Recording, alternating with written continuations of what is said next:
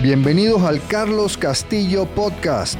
Mi nombre es Carlos Castillo y mi propósito es ayudarte a ti a mejorar tu liderazgo para que con esto puedas entregar resultados excepcionales en tu organización. Entonces en estos podcasts vamos a estar hablando de técnicas, de herramientas y de consejos que te permitan mejorar tu liderazgo y así entregar esos resultados excepcionales en tu organización.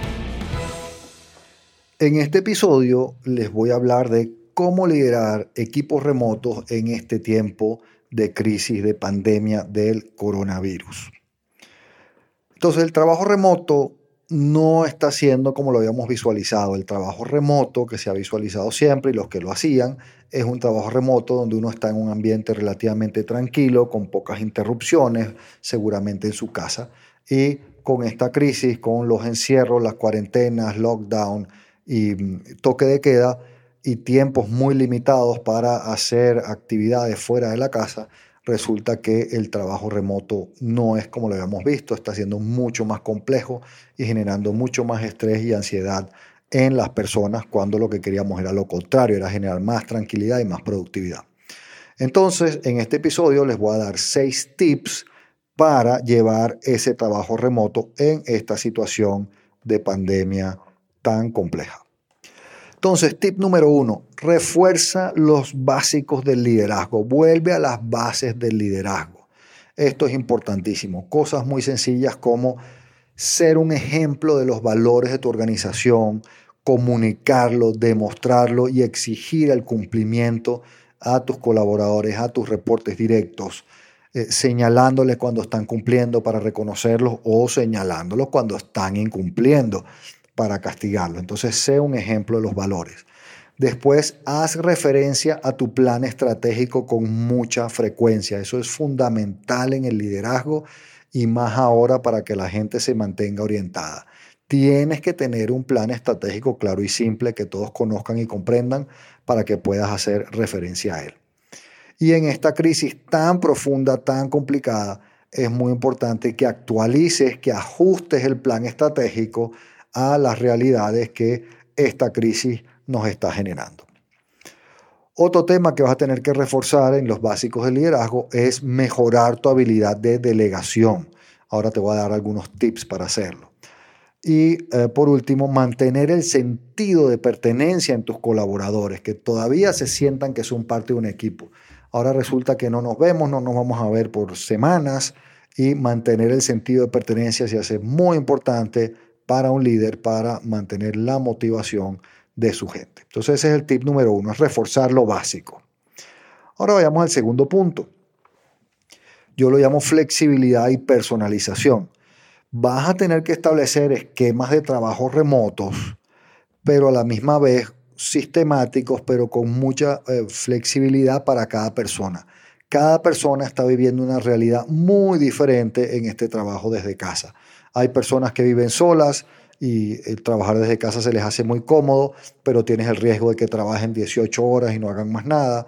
Eh, tienes personas que se deprimen porque están solitas en su casa, tienes alguien que está tranquilamente con su pareja, o tienes el otro extremo que es una pareja que también su pareja está trabajando, eh, tienen tres niños pequeños en la casa e inclusive se ocupan de sus padres. Entonces, la realidad de cada uno es muy diferente y tú tienes que tomar en cuenta esto a la hora de establecer los planes de trabajo con cada uno.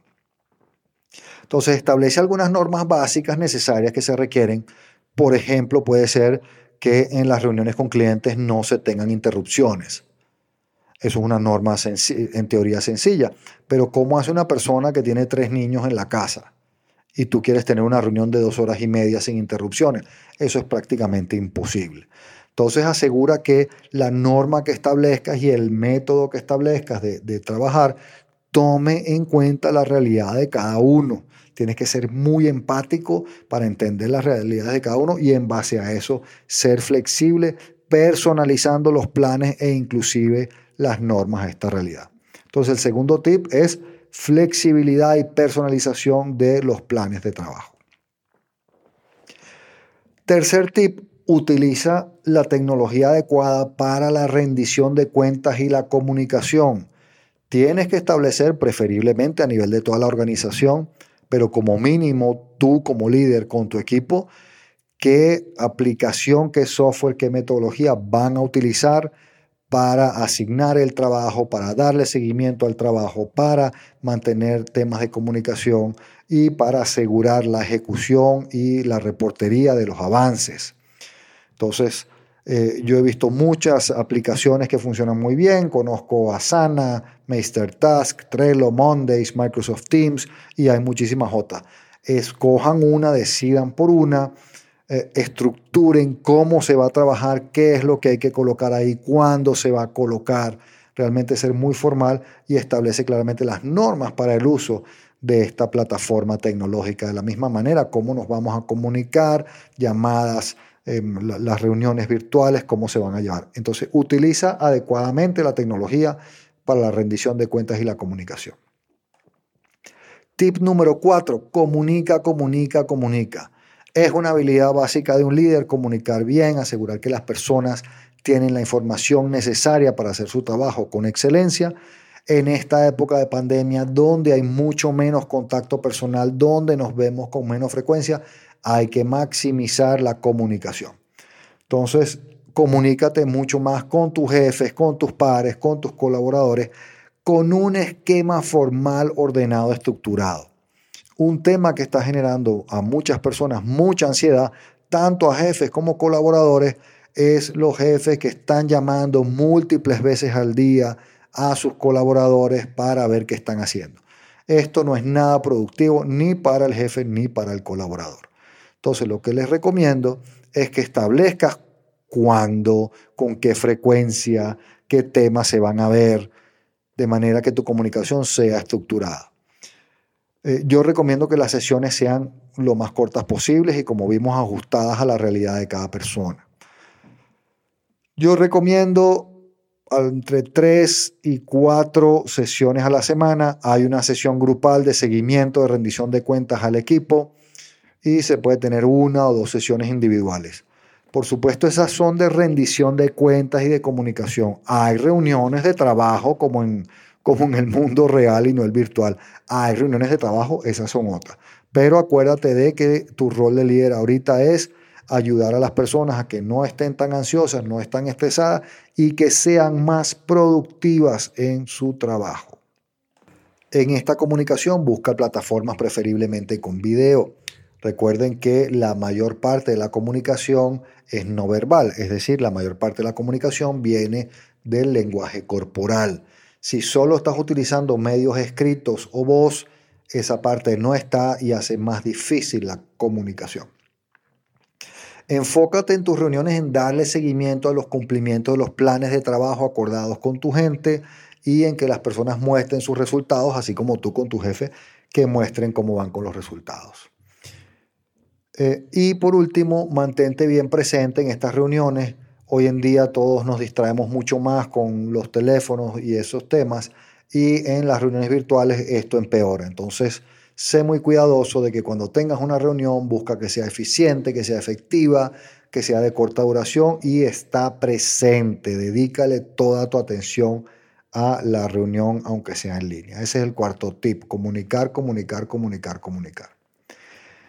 El quinto tip es que sigas desarrollándote a ti y a tu gente. Sigue asignando actividades para que las personas obtengan nuevos conocimientos y desarrollen nuevas habilidades que les permitan mejorar su desempeño. Y hay habilidades muy específicas para esta crisis tan particular de la pandemia del coronavirus, temas como eh, planear muy bien, comunicar mejor, eh, son habilidades que van a ser necesarias ahora y aprovecha para mantener tu coaching y tu mentoring con tus colaboradores. Síguelos desarrollando. Ese es el quinto tip. Y sexto y último tip es que realices actividades para mantener el sentido de pertenencia con tu equipo. Ahora estamos alejados, no nos vemos, el sentido de pertenencia se pierde con mucha facilidad y el sentido de pertenencia es un motivador muy importante. Entonces, ¿qué puedes hacer? Para mantener este sentido de pertenencia en el trabajo remoto? Pues fácilmente se pueden establecer actividades sociales en cualquiera de las plataformas de videollamada. Puedes hacer un almuerzo en línea Ya no lo podemos hacer juntos en vivo normalmente, pero sí lo puedes hacer en línea. Si tienes la capacidad, la posibilidad, le puedes enviar la comida a su casa a muchos de tus colaboradores para tener este almuerzo en línea eh, y puedes hacer otro tipo de actividades, puedes hacer juegos en línea, todo eso que genere ese sentido de pertenencia. Y por último, en cuanto a mantener el sentido de pertenencia, cuando tengas las llamadas individuales, dale seguimiento al bienestar de las personas. Hazle preguntas de tipo, cómo te sientes, cómo está la gente en tu casa, qué más apoyo te puedo dar, qué apoyo necesitas, cómo está tu dieta, cómo está tu ejercicio, asegurar que las personas tomen un poquito de sol, aunque sea en una ventana, en una terraza, en un jardín, un poquito de sol, y que ellos a su vez mantengan las, actividades sociales con sus amigos, con su familia, que los llamen, que les platiquen. Entonces vimos seis tips para liderazgo de equipos remotos. El primero es refuerza lo básico del liderazgo. El segundo, establece planes de trabajo con flexibilidad y personalización. Es una crisis muy particular. El tercero es un buen uso de la tecnología para la rendición de cuentas y la comunicación. El cuarto, aumenta, maximiza la comunicación, comunica, comunica, comunica.